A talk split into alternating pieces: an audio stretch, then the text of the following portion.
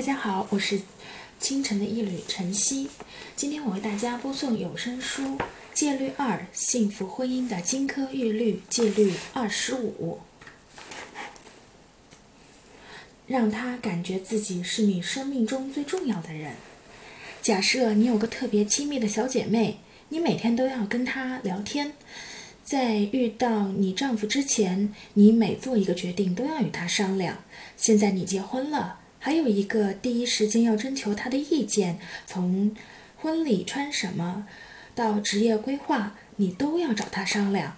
但是，我们想说的是，如果你想要婚姻幸福，该第一时间征求丈夫的意见，要让他感觉自己在你心目中是第一位的。每个丈夫都希望自己的妻子是最好的朋友、灵魂伴侣。就算你觉得与闺蜜一起合计更好，也要注意事先问问丈夫的看法，要满足他的虚荣心。注意，男人热衷于解决问题，当他们看到你有救济于水火之中，或者至少为你指点迷津后，他们会自鸣得意。马西和姐姐南希从小一起长大，形影不离。马西做任何事都会征求南希的意见，从涂什么颜色的唇彩到哪里去度蜜月，无一例外。马西要重新装潢卧室时，打电话给南希，因为南希刚刚装修过卧室。然后她又打电话给正在上班的丈夫彼得，她告诉丈夫，她想要买南希家一样的床单和家具。彼得很气愤，他希望马西能够给他打电话，问问他对装修风格有什么意见。这毕竟是他们俩的卧室。尽管他对床单的质地一窍不通，对胶木或木质地板也没有什么特殊的偏好，可是你不懂装潢，而南希刚刚装修过他的卧室。马西看到丈夫的反应，有些不解。说不定我刚好看过一些家居简介。而且咨询过我的朋友了呢，你不征求南希的意见就没有办法做决定了是吗？彼得愤愤地反驳。两人的对话演变成一场争吵。对于应该如何做决定、钱要怎么花的问题，双方各执一词，互不相让。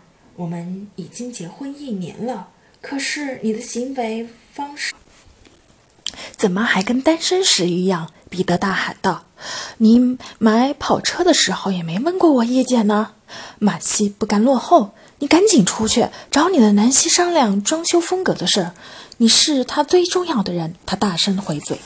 如果马西先问得彼得的意见，这次争吵就可以避免。买东西时带他一起去，让他有参考感、参与感。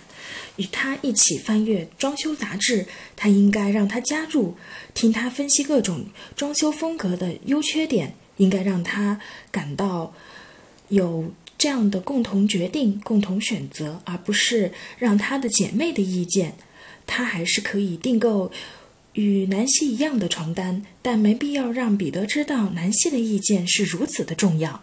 维系幸福婚姻的要求，女性像外交官一样懂得纵横敝革。男人不希望自己做个毫无主见的人。听由你和你姐妹、母亲、好朋友的摆布。不管怎么样，你还是可以征求其他人的意见，只不过要先听听丈夫的看法。问他厨房该怎么装潢？问他婚礼上你该穿什么？问他应该买哪款跑步机？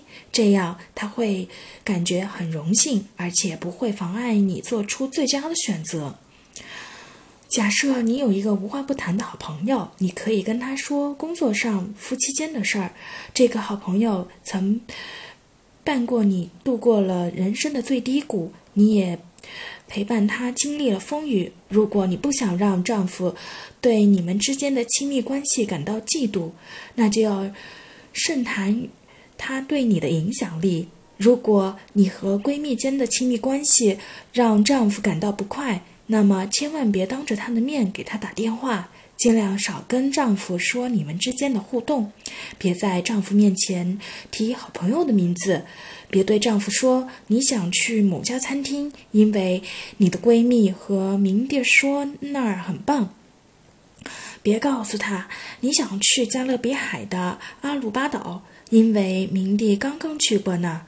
别告诉他你不想生第三胎，因为明弟才生第二个。他要再想要一个孩子会很累，要观察入微。男人不希望他的度假地点是第三者推荐的。如果他喜欢明帝，你可以偶尔在他面前提起，轻描淡写的提一下就可以了。别跟你们说要重要决定的时候而挂钩。如果他不喜欢明帝，觉得明帝有很多毛病，花钱大手大脚。抽烟、酗酒还出轨，那你千万别在丈夫面前提明帝。男人无法理解女人间的亲密情感，你怎么解释都没有用。他们认为丈夫和妻子可以共同决定涉及他们的每一件事，这就够了，不需要外人插手。男人跟女人不同，他们不会每天都打电话给好哥们儿谈论自己的决定打算。有这样一个笑话。有个男人与他最好的哥们儿相识二十五年，可他对这位好朋友的了解仅限于对方的姓名、年龄、工作以及他的爱好打篮球。女人就不一样了，她可以在美容院跟另外一个刚好相遇的女子聊得十分热络，可以不到五分钟就把对方的星座、有几个孩子、孩子叫什么名字、保姆叫什么、他开什么车等等打得听得一清二楚。